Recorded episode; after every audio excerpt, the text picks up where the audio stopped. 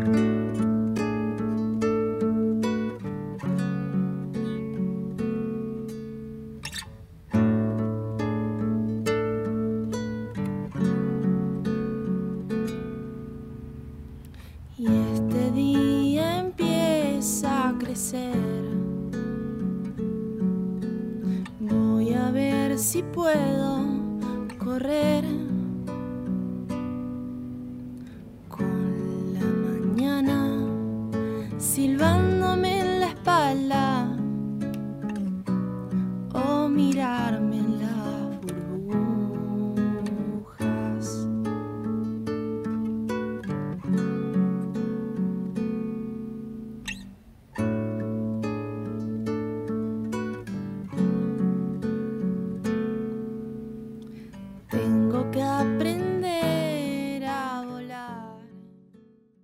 Eh, estamos terminando la serie y sin embargo la próxima semana viene un bonus track, ¿ya? así que vamos a sumarle ahí uno que no estaba, que no estaba en, en el plan, pero se suma la otra semana. Pero solo como para dar un cierre general, pero ya con esto vamos cerrando. Hemos estado hablando sobre lo que es la verdadera espiritualidad. Hemos estado hablando sobre las implicaciones de una verdadera espiritualidad, de una vida que realmente vive en comunión con Dios. ¿Qué es lo que significa la comunión con Dios? ¿Y qué es lo que implica esta comunión para cómo nosotros nos relacionamos con todo el cosmos, con las personas a nuestro alrededor y cómo nos relacionamos también incluso con nosotros mismos? Así que hoy vamos a abordar el tema de cómo la espiritualidad se ve y cómo se muestra en la manera como hacemos nosotros y cómo llevamos adelante una sociedad, una cultura. Miren lo que dijo Agustín de Hipona en su libro, su librazo, La ciudad de Dios, ¿ah? Eh, que está compuesto por varias partes, varios libros dentro de este libro. Entonces en el libro 14, capítulo 28, dice así Agustín de Hipona. Dos amores construyeron dos ciudades. El amor a uno mismo, al punto del menosprecio a Dios, construyó la ciudad terrenal. El amor a Dios, al punto de la renuncia a uno mismo, construyó la ciudad celestial. Dos amores construyeron dos ciudades.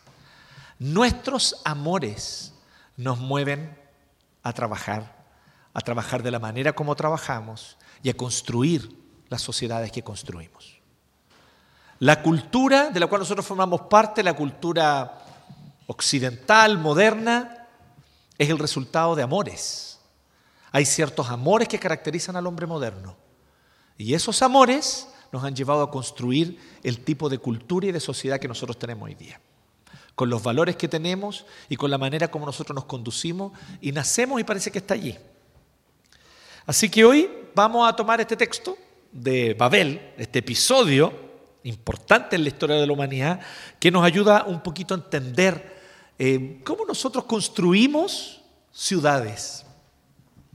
Porque esto es lo interesante, las ciudades son frutos del corazón humano. ¿Sabía usted eso, no? Nuestras ciudades las construimos nosotros. No, se construyeron solas, digamos, ¿no? es como que nos brotan orgánicamente ¿no? del suelo. Las construimos nosotros. Distribuimos las calles de una manera. Separamos los barrios de una forma. En ciertos barrios vive cierta gente, en otros barrios vive otra. Y nosotros hacemos y marcamos estas diferencias porque nuestros amores nos mueven a entender las cosas así. La manera como nosotros construimos ciudades refleja lo que amamos. Es muy heavy esto. ¿sí? Y si un arqueólogo del futuro descubriera Santiago enterrado y lo desenterrara, y siguiera la lógica que los arqueólogos han seguido todo el tiempo, que dicen, bueno, sus edificios más grandes y que están más centrales y de más fácil acceso deben ser sus principales templos. ¿Cuáles serían los templos de Santiago? La primera no. Aquí la primera no. El Costanera, dice ahí, mira. ¿Sí? El Costalazo Center. Oh, qué malo ese chiste. Y estamos transmitiendo en vivo. Pucha. Se, se me ocurren los peores chistes en el peor momento. Génesis 11. Prestemos atención allí. Sígame con su Biblia, por favor. Síganme los buenos. Síganme con su Biblia. Génesis 11.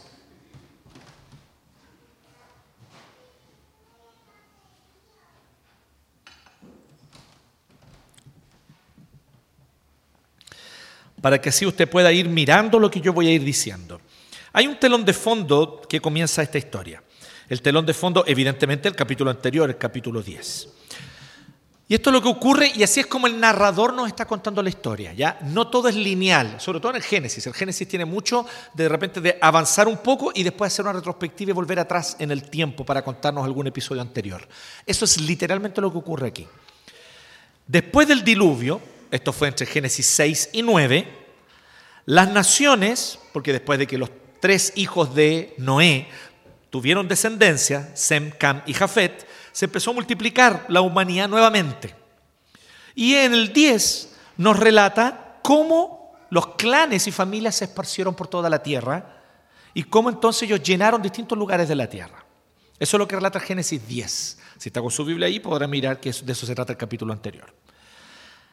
Este relato ahora de Génesis 11 es una retrospectiva que muestra cómo fue específicamente, cuál fue el episodio que llevó a que se esparcieran las naciones como está en el 10. ¿Sí? Estoy siendo claro porque si no lo estoy diciendo, díganme nomás. ¿Sí? Entonces no es cronológico en el sentido de que el 11 viene después del 10, no es cronológico, sino que en el 10 relata cómo se esparcieron los clanes y familias y en el 11 hace una retrospectiva para contar qué fue lo que pasó, por lo cual se esparcieron por todo el orbe. ¿Sí? Este relato es una retrospectiva, como les decía, y que muestra el esparcimiento de estos clanes y familias. Y parte diciéndonos un hecho fundamental, Génesis 11.1. En ese tiempo era un solo pueblo, hablaban todos la misma lengua, tenían un mismo labio, dice literalmente, hablaban todos la misma lengua, y miren qué interesante esto, miren qué interesante a los que, les interesa este tema ahí, la lingüística, no sé qué, miren, hablaban todos la misma lengua, y tenían el mismo vocabulario. Eso dice literalmente en el hebreo. Tenían los mismos labios y usaban las mismas palabras. Eso dice. O sea, tenían el mismo lenguaje y tenían el mismo vocabulario. Nosotros hablamos el mismo idioma aquí en Santiago, ¿cierto? Pero no es el mismo vocabulario que se habla, no sé, donde yo me crié, por ejemplo. ¿Sí? No se habla el mismo vocabulario que la gente del centro aunque ustedes no lo crean. No el mismo vocabulario, tienen otras palabras. Ahora, vayan al ministerio carcelario, ahí van a conocer un vocabulario riquísimo. Lo digo en serio, ¿ah? lleno de sutilezas, de matices, ¿ah? que son muy interesantes. Son vocabularios, pero aquí había un solo, una solo idioma, una sola lengua y un solo vocabulario. Esto es muy importante. Lo que implica como consecuencia que tenían una misma identidad había una fuerte unidad cultural entre todos ellos. Pensemos en esto, ni Santiago tiene esta fuerte identidad cultural. Usted, ahora, donde vivo yo ahora, San Diego, también conocido como la Nueva Caracas, New Caracas, ¿sí? Entonces, ¿o no, Leo? Leo está en casa ahí, Leo. Entonces, eh, y ahí, eh, todos los negocios tienen productos venezolanos, lo que me parece fascinante. ¿eh? Pero a otros no les gusta mucho porque son medio fascistas, pero no importa. Pero a mí me gusta. Versos 1 al 4 dice que este pueblo, bajo una fuerte identidad cultural única, toma decisiones similares, presta atención a esto, a las de Caín cuando se apartó de Dios. Génesis 4 dice que después que Caín mató a su hermano Abel, se apartó de Dios y dice lo siguiente, que se fue hacia el oriente y se construyó una ciudad. Ellos hacen exactamente lo mismo. Se van hacia el oriente, hacia Mesopotamia, y allí construyen una ciudad. Porque dice que llegaron, verso 2, a la región de Sinar, que es justamente donde se asentaron los caldeos, que son, por así decirlo, el antecedente cultural de los babilonios. ¿Ok? O sea, antecedente cultural dentro de, dentro de lo posible, digamos, ¿no? Así como uno puede decir, como aprendemos en, historia, ah, que los mayas precedieron a los aztecas, bueno, los caldeos precedieron a los babilonios, por así decirlo. Tal vez la comparación es pésima y los profes de historia me van a matar por lo que estoy diciendo, pero hay un antecedente cultural allí en los caldeos. Esto es la región de Sinar, es un valle que tiene ríos, el Tigris y el Éufrates, y estos ríos entonces alimentan ese valle, un valle riquísimo. Así que se establecieron en un buen lugar. Sin duda es una buena región para habitar, como les decía. Los ríos Tigris y Éufrates, ¿se acuerdan de esto? Se originaban ¿dónde? En el Edén. Del Edén había un manantial que después, kilómetros más allá, empezaba a aumentar su caudal y se transformaba en cuatro ríos. ¿sí? Dos que no conocemos muy cuáles son, por lo menos hoy día no los identificamos, pero dos que son claramente identificables, el Tigris y el Éufrates. Verso 3. Miren, como tienen facilidad para entenderse y comunicarse, hablaban todos la misma lengua y tenían el mismo vocabulario, esto les permite lograr importantes avances, porque se entienden. Cuando la gente se entiende, nos ponemos de acuerdo más rápido, avanzamos más rápido, ¿no? ¿Sí o no? Esta es la idea, de hecho, es toda la idea de la política. ¿Sí? Tratar de que podamos tener un mismo vocabulario y tener el mismo lenguaje. ¿Se entiende? Entonces lo complejo en la política es cómo, por ejemplo, voy a dar un ejemplo, ¿cómo definimos justicia? No es lo mismo justicia para un liberal que para un marxista. Claramente no es lo mismo. ¿Cómo definimos pueblo? ¿Sí? No es lo mismo para Lavín, ¿cierto? Que para alguien de izquierda, ¿cierto? Pero usan la palabra, ¿o no? Entonces, es interesante notar que el vocabulario con el significado es muy importante, pero aquí tenían todo el mismo vocabulario, así que fue más rápido ponerse de acuerdo y se desarrollan tecnológicamente. Miren, inventan el ladrillo, un buen avance, porque la piedra había que ir a, las canteras, ¿se llaman? Las canteras, allí sacar la piedra, cincelar. Si le quiero dar una forma, cincelarla, es toda una pega. Pero cuando yo, cuando descubrieron, yo no, porque yo no estaba allí, pero cuando uno descubre, ¿cierto? Algo tan potente como, por ejemplo, coser barro y que esto te produzca ladrillo y con la forma que tú le quieras dar, es un avance tecnológico importante. ¿Cómo esto va a ser malo? No es malo. no es malo en sí el desarrollo tecnológico, es lo que ellos hacen con el desarrollo tecnológico el problema. Entonces, no necesitan trasladar ni cincelar pesadas piedras, ahora ellos le dan la forma que les parece más conveniente y pueden así construir, miren qué interesante, estructuras más livianas, pero igualmente sólidas. Importante el avance del ladrillo, ¿no les parece? Tal vez similar en los días de hoy a los que les interesa el tema del grafeno. Es un tema el asunto del grafeno, liviano pero resistente. ¿sí? Y no sé nada más sobre el grafeno, no me pregunten. Lo único que sé fue eso que lo leí por ahí. Verso 4. La rebeldía contra Dios se manifiesta aquí, verso 4. ¿Me está siguiendo en su Biblia? Compruebe ahí para que no me, el pastor está inventando esto. Véalo, ¿ya?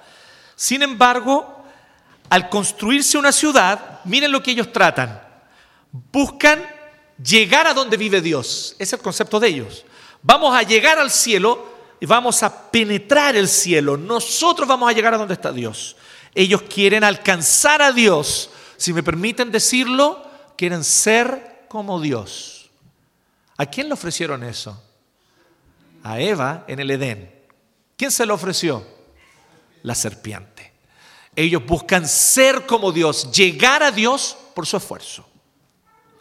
Buscan una manera incluso también para resistirse a la voluntad explícita de Dios. Porque ¿qué dijo Dios en Génesis 1.28 cuando creó al ser humano? Dijo, llenen la tierra y gobiernenla. Pero ellos, ¿qué es lo que querían? Quedémonos aquí, no sea que terminemos esparcidos por la tierra. Aquí ellos están abierta y explícitamente oponiéndose al plan de Dios. Dios quería que los seres humanos llenaran la tierra, ellos dijeron, no, nos vamos a quedar aquí, en el valle de Sinar, río Tigris, río Éufrates, ¿qué mejor? Playa, lluvia, no culpes a la noche etcétera.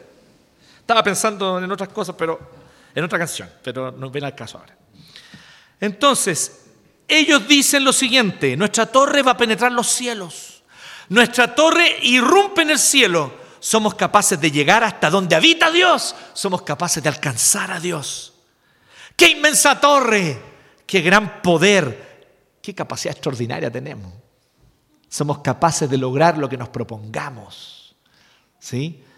Somos la humanidad que avanza a pasos agigantados. Es así como el verso 4 nos muestra tres pecados fundamentales de esta ciudad, de esta cultura.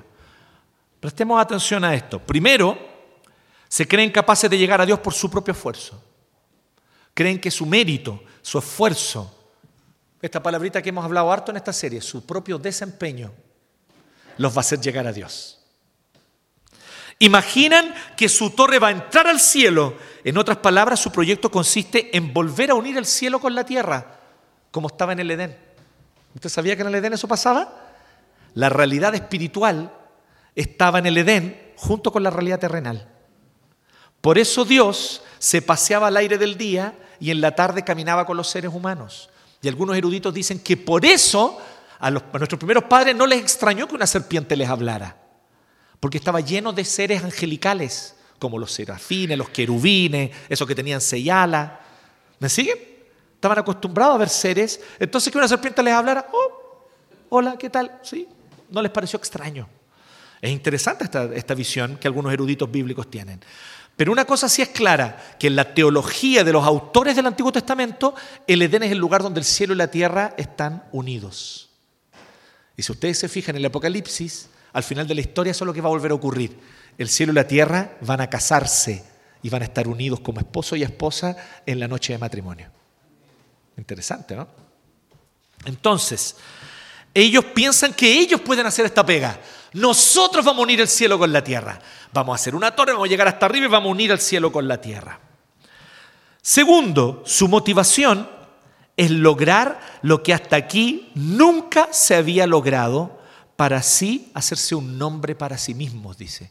Ellos querían ser famosos. ¿Qué es el problema de hacerse famoso? ¿Qué es el problema de querer ser famoso? El problema aquí es la vanagloria. Ellos creen que son dignos de admiración. Es más, creen que van a llegar a ser dignos de adoración. Se van a transformar en semidioses, en reyes que todos van a honrar y todos van a recordar y todos van a cantar sus canciones y van a honrar toda esta tremenda construcción que ellos hicieron. Nos vamos a hacer famosos y nos van a cantar alabanzas en el fondo. Y tercero, tercer pecado, lo que decíamos, no se sujetaron a la ordenanza divina de la creación. Ellos buscaron alterar el orden creacional. Ellos se opusieron al diseño de Dios en la creación. ¿Y cuál es el diseño de Dios en la creación? Llenen la tierra y gobiernenla. Ellos dijeron, no, no queremos seguir el diseño de Dios. Vamos a amontonarnos en un lugar y quedarnos allí. De esta manera entonces ellos quieren quedarse en un solo punto de la tierra para no ser esparcidos. A primera vista, como les decía, parece que lo que ellos están haciendo no es nada malo. Quieren volver o unir a los hombres con Dios. Quieren ser recordados y admirados. ¿Quién no? ¿Por qué no? Y tercero, quieren establecerse. Cualquiera de nosotros quiere estabilidad. Pero por detrás de estos aparentemente eh, motivaciones, estas aparentes neutras motivaciones, o estas aparentemente buenas razones, lo que hay es, mire bien lo que hay, autosuficiencia, vanagloria y rebeldía al mandato de Dios. Autosuficiencia, vanagloria y rebeldía al mandato de Dios. Ah, perfecto. Hay un Peugeot 208D que termina en qué número? Un Peugeot 208 gris. ¿Es de alguien de aquí? Tiene que salir un auto allá y necesitan que el Peugeot 208 salga. Gracias, Feña. Dios te bendiga serás grandemente recompensado por esto. Entonces, volviendo, lo que ellos cometen, el pecado que cometen es autosuficiencia, vanagloria y rebeldía contra el mandato de Dios. Con estas tres motivaciones en su corazón, ellos emprenden esta inmensa obra de ingeniería, que es una enorme torre, piensan ellos, que llega hasta el cielo. Qué maravilla lo que estamos construyendo, miren qué inmenso. Mira esto, mira cuántos pisos tiene, mira hasta dónde llega. Pero mira el verso 5. ¿Qué es lo que es esta torre aparentemente inmensa para los hombres? ¿Qué es lo que es para Dios esta torre según el verso 5? Es algo tan pequeño que Dios tuvo que agacharse para mirarla. ¿Se dan cuenta de la ironía o no?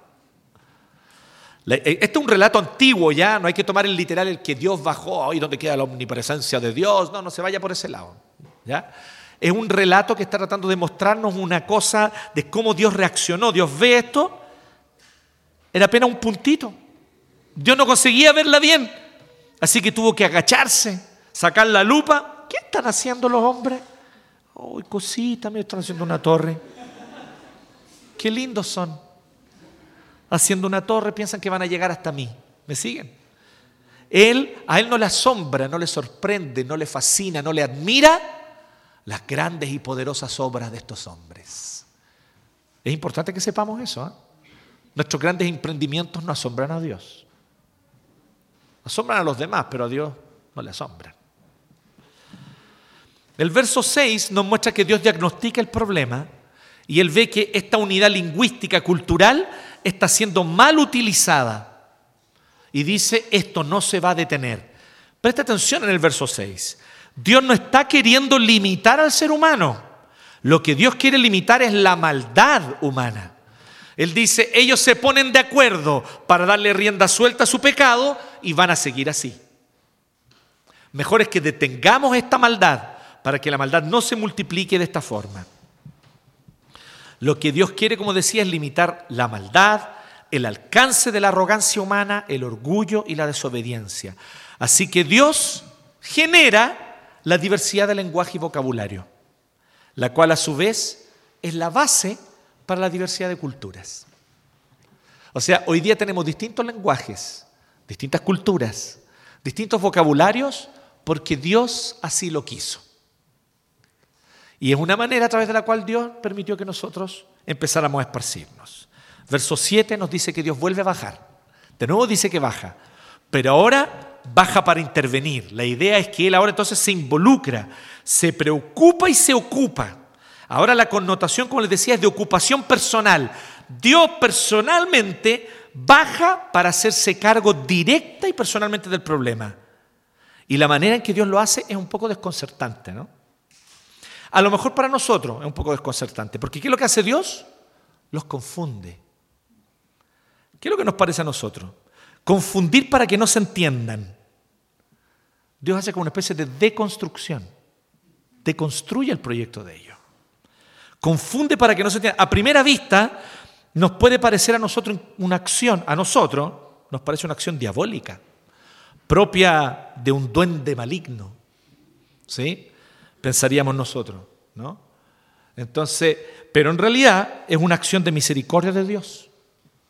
Es una acción de la misericordia de Dios que termina permitiendo no solo la diversidad de lenguas y de culturas que hoy día tenemos, sino también permite con este acto que los seres humanos llenen la tierra.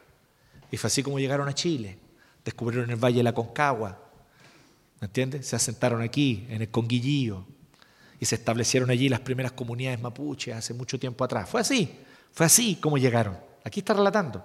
Obviamente esto ocurre a lo largo de miles de años, que van moviéndose, probablemente una glaciación entre medio, pero llegaron. Y lo interesante es que esto Dios lo permite a través de ese acto, que a nosotros nos parece un poco extraño, Dios los confunde. Nosotros pensaríamos que Dios haría otra cosa, ¿no? Pensamos, pero confundirlos. ¿Por qué Dios haría eso? Porque era necesario. Él tenía que intervenir en la arrogancia. El verso 9 concluye, el nombre de la ciudad, Babel.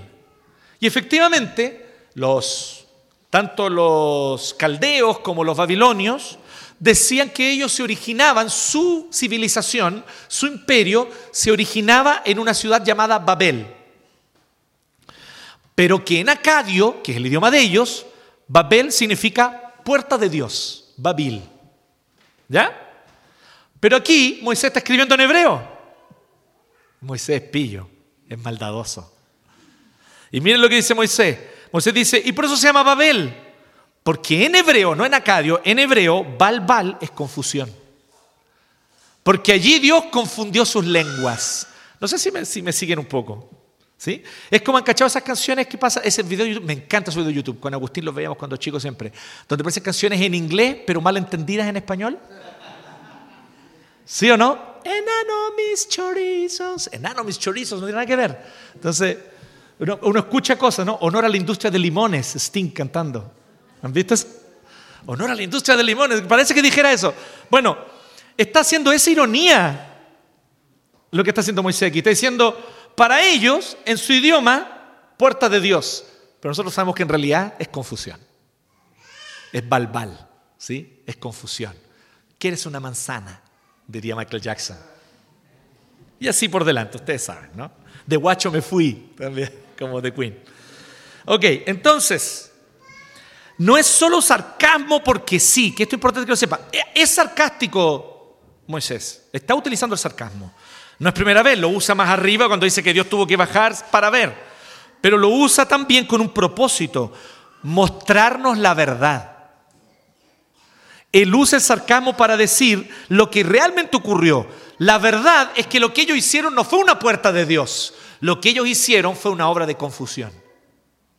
Y fue allí donde Dios confundió sus lenguas. Y la forma correcta de interpretar este episodio de la historia de la civilización humana. Esto es lo que dice el texto.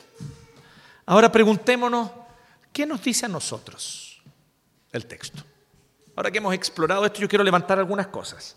Quiero partir con esto, ¿ya? Esta advertencia, quiero decirle al tiro, por favor, ¿ya? Al tiro, presten atención a esta advertencia. Hay mucha riqueza en este texto. Y podríamos desprender, explorar y profundizar muchos más conceptos de los que yo voy a hablar. ¿Ya? Yo quise hacer una selección de lo que guarda relación con esta serie en la que nosotros estamos. Entonces quise pensar qué tipo de aplicaciones podemos hacer y qué cosas podemos desprender de este texto para nosotros hoy en esta serie que estamos hablando sobre la verdadera espiritualidad y en este episodio puntual donde estamos hablando de cómo nuestra espiritualidad construye sociedades, cómo nuestra espiritualidad construye la ciudad. ¿Sí? Primero, quiero llamar la atención a esto que ya lo he dicho, pero quiero dejarlo bien claro. A partir de nuestros corazones levantamos las estructuras socioculturales. A partir de nuestros corazones levantamos las estructuras socioculturales. Recuerden, como dijo Agustín, dos amores construyeron dos ciudades. O sea, los seres humanos levantamos estructuras sociales, políticas, económicas y hasta ingenieriles y arquitectónicas que terminan siendo una especie de camisa de fuerza. Max Weber decía un estuche de hierro, decía, como una camisa de fuerza. Venimos y la sociedad ya tiene valores y conceptos los cuales nosotros nos amoldamos, nacemos allí. Y esto forja nuestros corazones. Los hombres de la historia de Babel creían que podrían llegar a Dios por su esfuerzo. Ese era su concepto, esos eran sus amores, ese era su valor. Ellos decían, nosotros llegaremos a Dios. Y cuando tú ibas a Babel, ¿con qué te encontrabas? Con una torre que llegaba hasta arriba. ¿Me siguen o no? Están diciendo algo ellos con eso, ¿no? Están mostrando su corazón. Su corazón se transformó en una obra arquitectónica ingenieril. ¿Sí? Esto es muy interesante. ¿Sí? Esta torre a su vez, sin embargo, enseñaba y moldeaba los corazones de las nuevas generaciones. Nacían bebés en Babel y veían la torre y decían, oh, podemos llegar a Dios. Este valor que los que fundaron la ciudad mostraban en la estructura social, política, incluso arquitectónica, también influenciaba a los que venían. Así es como funciona nuestra sociedad. ¿Sí? Entonces, ellos creían que debían por sí mismos protegerse y buscar su propia seguridad. ¿Qué es lo que hacían? Se amurallaban como Caín. Ojo con esto, construir una ciudad no tiene nada que ver con lo que para nosotros eso sí significa una ciudad en términos de que es un lugar donde habitamos. Para ellos construir una ciudad significaba amurallar un lugar. Las ciudades antiguas necesariamente estaban limitadas por muros, porque era la única manera de protegerse.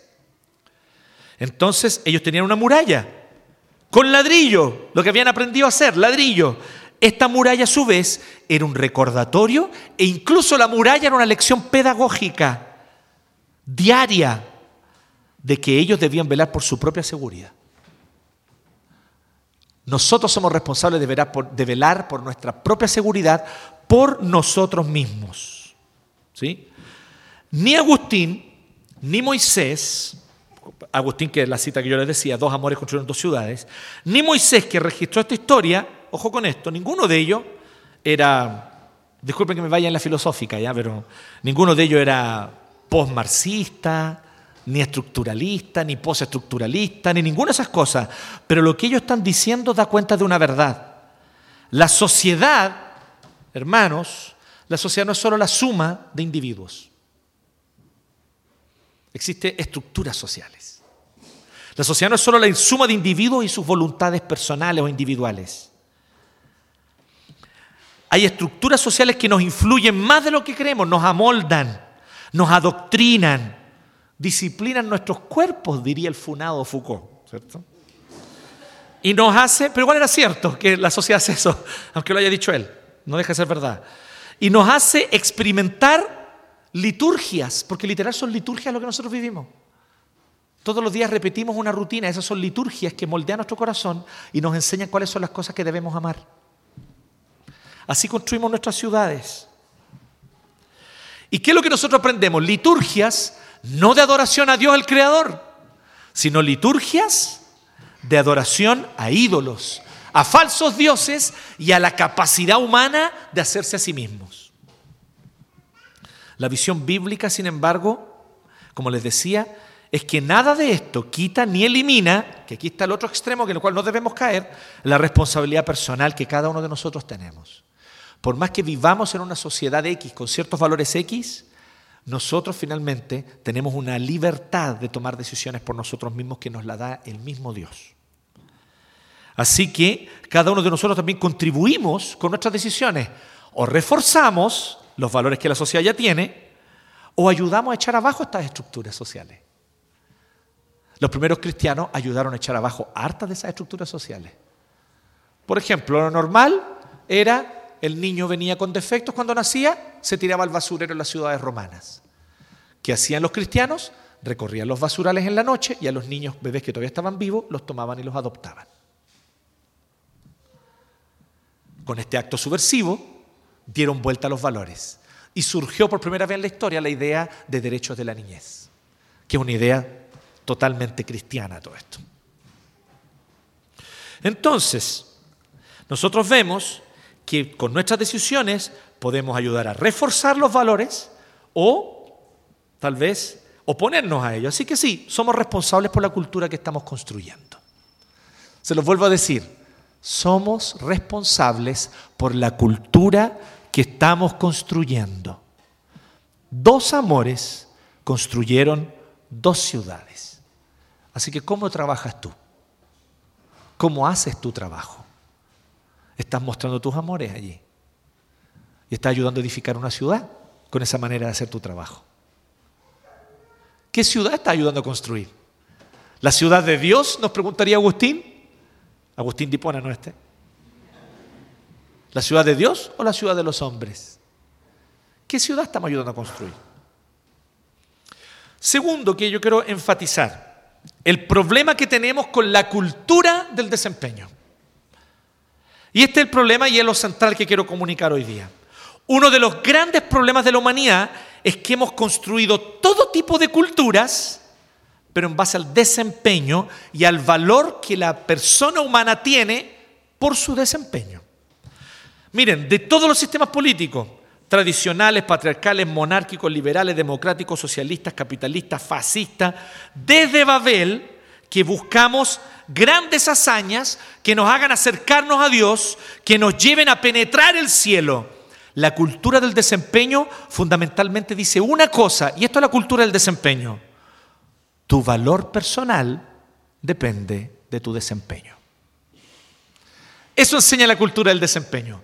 Tu valor personal depende de tu desempeño. Si te desempeñas como un trabajador bueno y responsable, tienes valor en la sociedad. ¿Cierto? Si eres un buen luchador por la justicia y un leal compañero en la revolución, entonces eres valioso. Si no, trabajas para el enemigo. Mereces todos los escupos y molotov de la vida y del mundo. ¿O me equivoco? Eso pasa en otros países, no aquí. Si eres moralmente correcto y formas una buena familia tradicional, ahí sí eres de gran valor.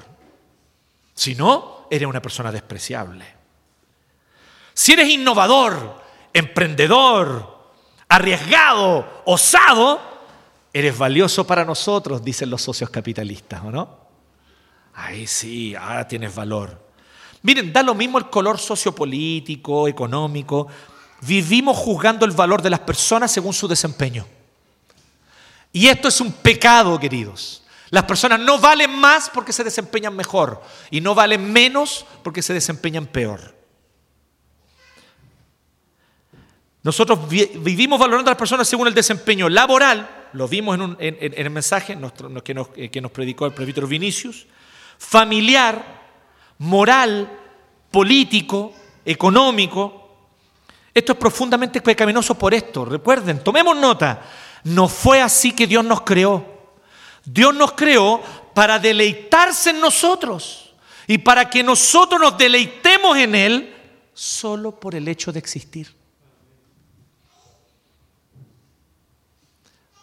Nosotros existimos, ocupamos un espacio en este universo y eso ya fascinó el corazón de Dios y lo llenó de amor hacia sus criaturas. Dios no estaba con una hoja de evaluación de desempeño diciendo, a ver, ¿cuánto voy a amar a Adán? Lo amó desde el momento que lo creó, porque era su imagen y semejanza. Pensemos, por ejemplo, en este 11 de septiembre.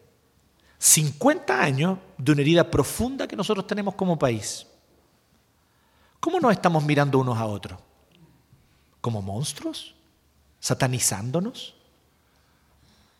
Ya no eres más humano porque no compartes mis valores. Ya no eres más humano porque tu desempeño moral fue deficiente. Nos deshumanizamos dependiendo de cuál haya sido el desempeño moral y el color político, nos deshumanizamos. Y de nuevo 50 años después lo estamos haciendo.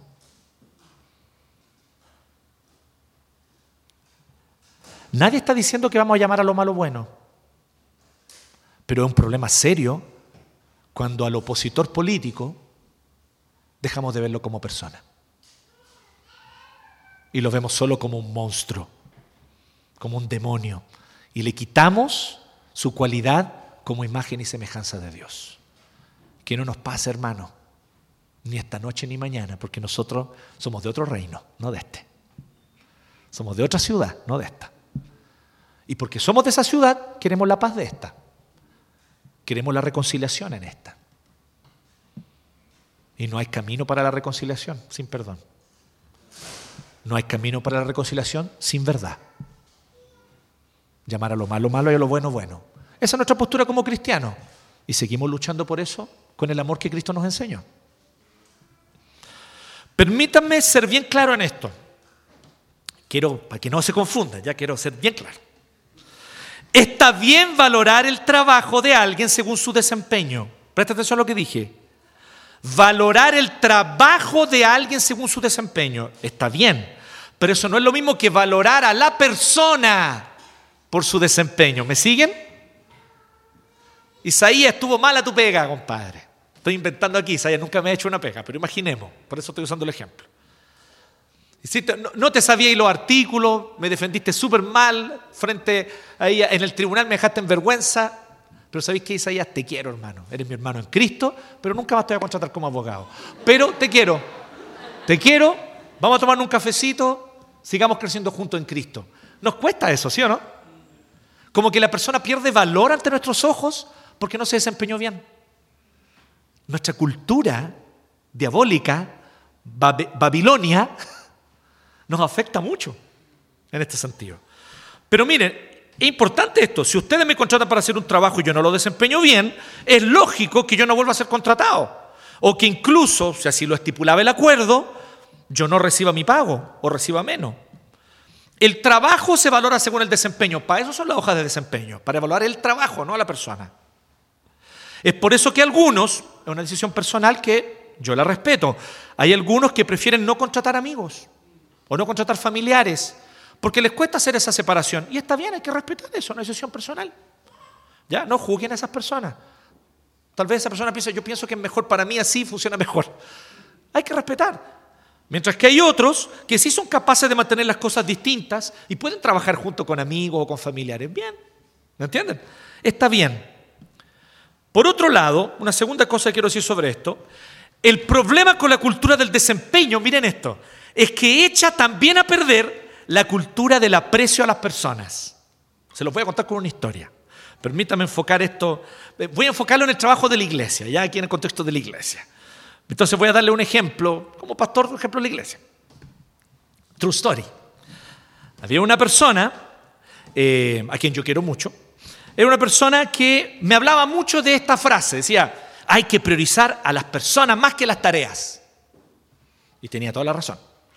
Y varias veces ahí me tiraba la oreja y me recordaba, y era importante, porque de repente uno está como pastor muy enfocado en las tareas, hagamos esto, hagamos esto, hagamos esto, y pasamos por alto a las personas. Entonces esta persona, este, este hermano me ayudaba. Oye, ¿ya? Súper bien. Las personas son más importantes que las tareas. No quiero pelar, porque quiero que... Vamos a llegar a un punto, por favor, síganme. Pero tenía un problema, este querido amigo. Siempre llegaba atrasado. Y no hablo de los 5 o 10 minutos chilenos. 30, 35, 40. En una ocasión incluso donde quedamos a juntarnos para conversar una cosa que era importante para él, personal, en una consejería, llegó casi una hora tarde. Y esa tarde, ese día, Priscila estaba enferma y estaba en cama. Y yo quería irme luego a la casa porque tenía que atender a mis hijos. Entonces yo le pedí que fuéramos breve y se enojó. Se sintió ofendido. Y entonces me recordó nuevamente, las personas son más importantes que las tareas. Está bien yo sé que llegué atrasado, pero ¿me entienden? Cuando no desempeñamos bien la tarea, también afectamos a las personas. Pero yo con esta historia no quiero hablar mal de esa persona, quiero hablar mal de mí. Porque yo cometí un error súper grave ahí. Yo me guardé eso y no se lo dije. Y eché a perder una amistad. Y le debía haber dicho. ¿Qué es lo que debía haberle dicho? Que la verdad es que yo me sentía personalmente afectado por su atraso. Que está bien, obviamente las personas son más importantes que las tareas y que el cumplimiento de responsabilidades. Pero cuando tú no cumples bien tu responsabilidad, también afectas a las personas. Y también afectas corazones. Y yo tenía una necesidad en casa por la cual tenía que irme. Entonces, ¿pero ¿sabes lo que hice yo en vez de eso? La cultura del desempeño, miren. Le empecé a dar argumentos objetivos de, de logística del tiempo, de no sé qué. Empecé a dar un montón de argumentos así como súper empresariales. En vez de decirle, amigo, ¿sabéis qué? Me sentí personalmente agraviado por tu atraso. Siento que a ti no te importa mi tiempo. Y somos amigos, yo te quiero, yo sé que tú me quieres a mí también. Yo no le dije eso. ¿Me entienden? Yo era bastante más joven que ahora. No vamos a decir cuánto, pero hace más de 10 años, tranqui. Porque te estás pensando, ¿quién será hasta aquí esa persona? Tranquilos, no está aquí. ¿Ya? Relajen, relajen la vena. Pero no sé si me siguen. La mayoría de las veces, lo que hay detrás de la falla en el desempeño no es el simple incumplimiento de una tarea, es que le dejamos a nuestros hermanos y hermanas la sensación de abandono, por ejemplo. Si yo no llamo para decir que voy atrasado, la persona tiene toda la razón para sentir y pensar qué cosa, que no le importo. ¿Qué cuesta? ¿Me van siguiendo, no? En ese sentido, sí, el verdadero opuesto a la cultura del desempeño no es descuidar las tareas. El opuesto a la cultura del desempeño, ¿saben cuál es? Es valorar a las personas más que las tareas, porque así terminaremos cumpliendo mejor las tareas. Por dos razones, miren. Yo estoy en prekinder todavía en esto, ¿eh? pero en dos razones por lo menos. ¿Ya? Por ejemplo, una persona viene y me dice, me valora a mí como persona, y me dice, ¿sabes qué? Tú estás desempeñando mal esto. Pero como es en un ambiente de amistad, confianza, cariño, donde valoramos, nos valoramos como personas, voy a estar mucho más abierto a recibir la crítica y pensar, ¿cómo puedo mejorar? O tal vez voy a tener que decir, también porque nos valoramos como personas, ¿sabes qué? Yo no puedo hacer esto, amigo. Esto me supera, no tengo las habilidades, que lo haga otro mejor. ¿Me siguen? Si valoramos a las personas y las apreciamos por quienes son, no por cómo se desempeñan, a la larga eso va a hacer que tengamos un mejor desempeño. ¿Qué les parece? ¿Alguien aquí es jefe en su pega? Se las dejo ahí. Piénsenlo. Yo sé que culturalmente no es la manera como los chilenos son jefes, ¿eh? pero usted puede hacer la diferencia como creyente en Cristo y ser un jefe distinto. ¿Sí? Ser un jefe distinto. Porque en el contexto donde se aprecian a las personas por quienes son, puede existir la honestidad también para decir cuando las cosas están mal hechas, sin que la persona se ofenda. Así que enfocar en apreciarnos, valorarnos y aprender a querernos unos a otros por gracia, no por mérito, nos ayudará a tener un mejor desempeño, como les decía. ¿Sí? Todo esto hará que nuestro desempeño mejore en todo ámbito. Y aquí obviamente yo estoy pensando, por ejemplo, nosotros como iglesia. ¿Sí? Así que déjenme terminar con algunos tips. Son pequeños tips. Para guardarnos de establecer una cultura del desempeño en medio nuestro, ojalá en nuestra iglesia, que yo creo que ya lo hemos hecho, ya hemos pecado de esto. Tenemos que reconocer nuestro pecado, pedirle perdón al Señor y tratar de retomar. Pero miren, lo primero, ¿qué es lo primero? ¿Cómo yo puedo vencer una cultura del desempeño? Primero, cultiva la mentalidad de la gracia. Cultiva una mentalidad alimentada por la gracia. Aliméntate de la gracia, que sea lo primero en tu mañana, en el desayuno. Bebe gracia. ¿Sí? Que tú estés ahí hidratado de gracia. Vive, respira la gracia. ¿Y qué significa esto? Que Dios nos ha dado vida, existencia, propósito y nos dio el ser, aunque no merecíamos. Fue regalo de Dios, es un regalo que no merecemos y Dios nos da ese regalo porque se deleita en nosotros. Este es mi Hijo amado en el cual yo siento gran placer. Y tú y yo estamos cubiertos de Cristo por la fe en Él. Por lo tanto, con los mismos ojos de amor que el Padre mira a Jesús, te mira a ti. Y como decía Sofonías, que el Señor está en medio de su pueblo y se alegra sobre su pueblo con cánticos. Se regocija con cánticos sobre su pueblo. El Señor siente placer en nosotros. Este es bíblico, está ahí, literal. Entonces cultivemos la mentalidad de la gracia. Y cambiemos este switch de qué es lo que significa glorificar a Dios. Que todos hablamos, vamos a vivir para la gloria de Dios, sí. Y de nuevo caemos en la lógica de los méritos. Voy a cumplir con un set de normas para que Dios se glorifique en mi vida. No, glorificar a Dios es gozarte en Él. Eso dice el catecismo, ¿no? Glorificar a Dios es gozarte en Él. Mientras yo más me deleito en Dios, más Dios es glorificado en mí. Esto fue lo que le faltó a los constructores de Babel. Ellos dijeron, vamos a llegar al cielo nosotros. Vamos a conquistar la salvación nosotros. Vamos a ganarnos el derecho a que Dios nos ame. Nadie se gana el derecho a que Dios lo ame. Dios ama gratuitamente. Dios te amó sin que lo merezcas. Y ese amor gratuito y desbordante, Él te lo entrega simplemente porque se deleita en ti. Dios siente placer en ti. ¿Te habías puesto a pensar en eso? No está mirando, evaluando y con la hoja de desempeño. A ver cómo lo hace. Hmm. Acariciándose la barba así como si fuese un maestro kung fu. No. Él está deleitándose en ti. Deleitándose. Y de repente te tropiezas, te cuesta caminar. Igual que los bebés cuando están aprendiendo. Ups, te recoge pero sabe quién eres. Él te creó y Él te ama profundamente. En segundo lugar, reconozcamos nuestras limitaciones e insuficiencias. Fue lo otro que los constructores de Babel no hicieron. ¿Qué es lo que se sintieron? Todopoderosos. Vamos a lograr lo que queramos. Mire, es cosa que nos pongamos de acuerdo al infinito y más allá. Nadie nos detendrá. ¿sí? lograremos todo lo que nosotros vamos a querer. Y no es así. Estamos llenos de limitaciones. Y te digo algo, no sientas vergüenza de tus limitaciones. Para Dios eres hermosa como eres. Para Dios tu Padre eres hermoso como eres. Él conoce tus limitaciones, las conoce mejor que tú. De hecho, que tiene dificultades para reconocer sus limitaciones eres tú. Dios no tiene ni una dificultad, somos nosotros los que nos cuesta. Dios las conoce.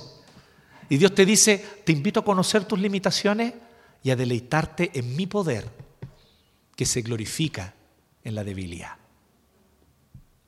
¿Dónde eres débil? ¿Dónde yo soy débil? Reconozcámoslo y dejemos de creernos autosuficientes, poderosos, como los constructores de Babel. Eso no nos va a permitir a nosotros ser realmente una iglesia que lleve el Evangelio. No importa si crecemos numéricamente, no importa si construimos un gran templo y tenemos una tremenda propiedad, y no importa. Si nosotros estamos en la lógica del desempeño, Dios no es glorificado ahí. Dios se glorifica en una comunidad que humildemente depende de Él y le da la gloria a Él. Y aquí viene lo tercero, que fue lo que le faltó a los constructores de Babel. Pongamos la esperanza en la ciudad que vendrá, no aquí. Ellos tenían su esperanza aquí. Llegaron al Sinar, el Tigris, el Éufrates, el oro, y dijeron, wow, aquí está bueno, aquí nos quedamos, aquí vamos a construir el cielo en la tierra nosotros. Nosotros vamos a hacer el cielo en la tierra. Nosotros vamos a hacer que este lugar sea perfecto, sea todo hermoso. ¿Me siguen? Entonces ellos pensaban eso y con ese proyecto en mente empezaron a construir Babel. ¿Qué es lo que les faltó? Entender que este es un mundo caído, pero que viene una nueva creación. Hay una ciudad que vendrá y esa ciudad, ¿sabe lo que dice la Biblia? No está construida por manos humanas. ¿Qué, qué tal? Dos amores construyeron dos ciudades. Y una ciudad que construyó Dios entonces, ¿qué tipo de ciudad será? ¿Cómo Dios construye las ciudades? ¿Cómo Dios distribuye las calles en una ciudad? Una cosa sabemos, pleno de su amor y gracia.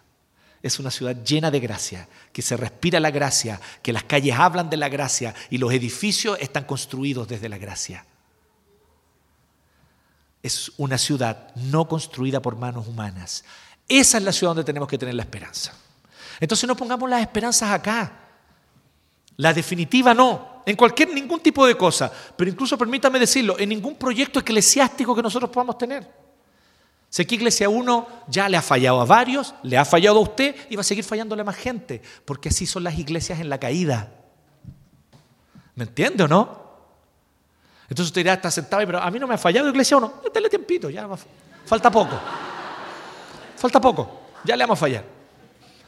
El punto es que la única ciudad perfecta, el único pueblo de Dios perfecto es el glorificado cuando Cristo vuelva en gloria y majestad, nuevo cielo, nueva tierra. No estamos ahí todavía, así que aquí estamos a tropezones, cojeando muchas veces, con dificultades, pero aquí es donde está la clave, dependiendo de la gracia. Dependiendo de la gracia y anhelando la ciudad que vendrá. Anhelando la ciudad que vendrá. Tengamos proyectos, sí, estoy diciendo que no. El Señor nos abre la puerta y podemos tener un lugar propio. Vamos. Vamos todos a tomarnos el... Ah, no, no voy a decir. ¿Verdad que estamos transmitiendo? Casi di la dirección. Pero ustedes saben cuál es. No, porque aunque hagamos todo eso, vamos y, nos poseemos un templo, ahora tenemos un templo nuevo. Eso no va a ser nada definitivo, ¿me entienden o no? No pongámosle, vamos a seguir siendo una comunidad con fallas, con defectos, con un montón de cosas que corregir y que solo la gracia puede corregir, porque ni siquiera es nuestro esfuerzo que lo hace. Y eso mismo, transportalo a un montón de otras cosas más, a tu trabajo, a tu familia, cómo estás llevando tú tu familia. Si tu familia no tiene por qué ser los Flanders. Todo perfectirijillo, todo en su lugar y todo. Sí, es que yo siempre disciplino a mis hijos en el momento preciso. Mentira, le hayas eso. ¿Quién disciplina a su hijo en el momento preciso? Ni James Dobson, nadie. Si usted no sabe quién es James Dobson, James Dobson no se preocupe, no, se perdió nada. Pero nadie hace eso. ¿Me entiende? Entonces, no, somos familias falladas, con defectos, con problemas, con dificultades para amar. Y somos familia. ¿Me entienden? ¿Cómo nosotros llevamos a cabo nuestro trabajo? Ah, es que el cristiano debe ser el primero en todo, hacerlo todo con excelencia. ¿Y cuántas veces hacemos el trabajo mediocremente?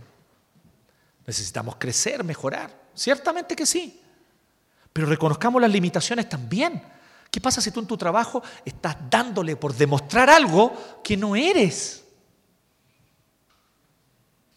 Y algunos pasan años en eso, ¿ah? Hasta que de repente se, se le ilumina y dice, tal vez esto no es para mí. Y se aventuran por otro lado y así florecen. ¿Me entienden? Pero eso requiere un acto de humildad. ¿Te imaginas reconocer que lo que estudiaste no es lo que tienes que hacer? No debe ser fácil para nadie, ninguno de nosotros. Entonces, en este sentido, pero estemos abiertos porque la gracia nos permite eso. Miren, chiquillos, Jesús fue perfecto para que tú no tengas que serlo.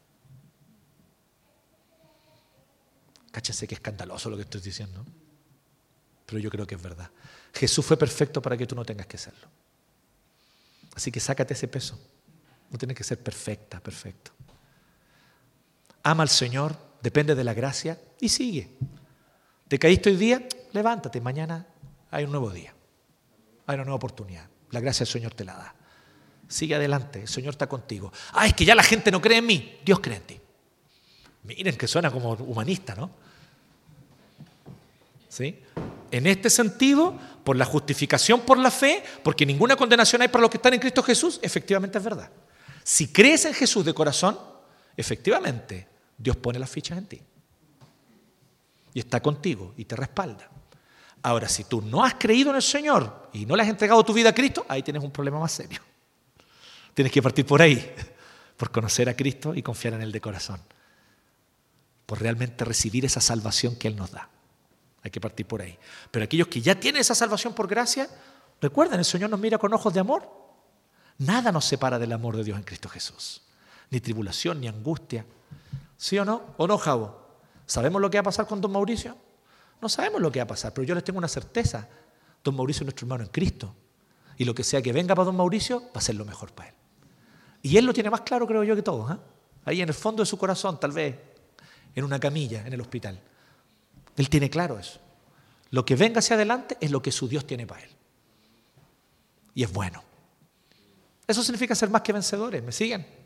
Entonces, sigamos en esto, sigamos caminando, sigamos avanzando. Pero no nos empecemos a vender pomada de que vamos a hacer mega iglesia y nos vamos a poner nombres con church, porque eso es lo que está de más. Uno church, uno community church. La iglesia en Ayacucho se llama church. ¿Qué tiene que ver? ¿Me entiendes? ¿Existe esa moda en Brasil también o no, Vini? También, ya. Sí, no, no. Seamos lo que somos. Esto somos. ¿Sí? La gracia Señor nos sustenta. Amén. Oremos. Gracias Señor te damos porque ciertamente, oh Dios, podemos deleitarnos en tu gracia. Y nos deleitamos en ti y en tu gracia solo por una razón, porque tú te deleitaste en nosotros primero. Te amamos porque tú nos amaste primero. Y desde antes de la fundación del mundo, Señor. Algunos de nosotros que estamos aquí anduvimos perdidos en muchas cosas que hoy día nos dan vergüenza. Y que realmente fueron malas, Señor, que quisiéramos nunca más volver a ellas. Pero qué impresionante saber que incluso cuando estábamos en esas cosas, tú ya nos amabas. Tú ya nos amabas. Tú lo dices claramente en tu palabra, en que cuando aún éramos pecadores, Cristo murió por nosotros. Así que nos amaste en nuestro pecado, nos amaste en nuestra miseria, nos amaste en nuestra incredulidad, en nuestra perdición. Ciertamente, Señor, nos amas hoy, que has mostrado gracia hacia nosotros, que nos has dado el don de tu Espíritu que habita en nosotros. Te agradecemos, Señor. No queremos construir una cultura en base al desempeño, a valorar a las personas por su desempeño. Queremos tener una cultura donde aprendamos a amarnos y deleitarnos unos en los otros, como tú te deleitas en nosotros, como tú te deleitas en tu Hijo Jesucristo. Que así nos deleitemos nosotros nuestros hermanos, porque ellos están cubiertos de Cristo. Que los veamos así, justificados por fe, cubiertos de la justicia de Cristo. Y así nos apreciemos y nos valoremos unos a otros, Señor. Ayúdanos, Dios. Te rogamos esto, nos entregamos delante de ti, agradecidos, oh Dios, por tu inmensa misericordia. En Cristo Jesús. Amén.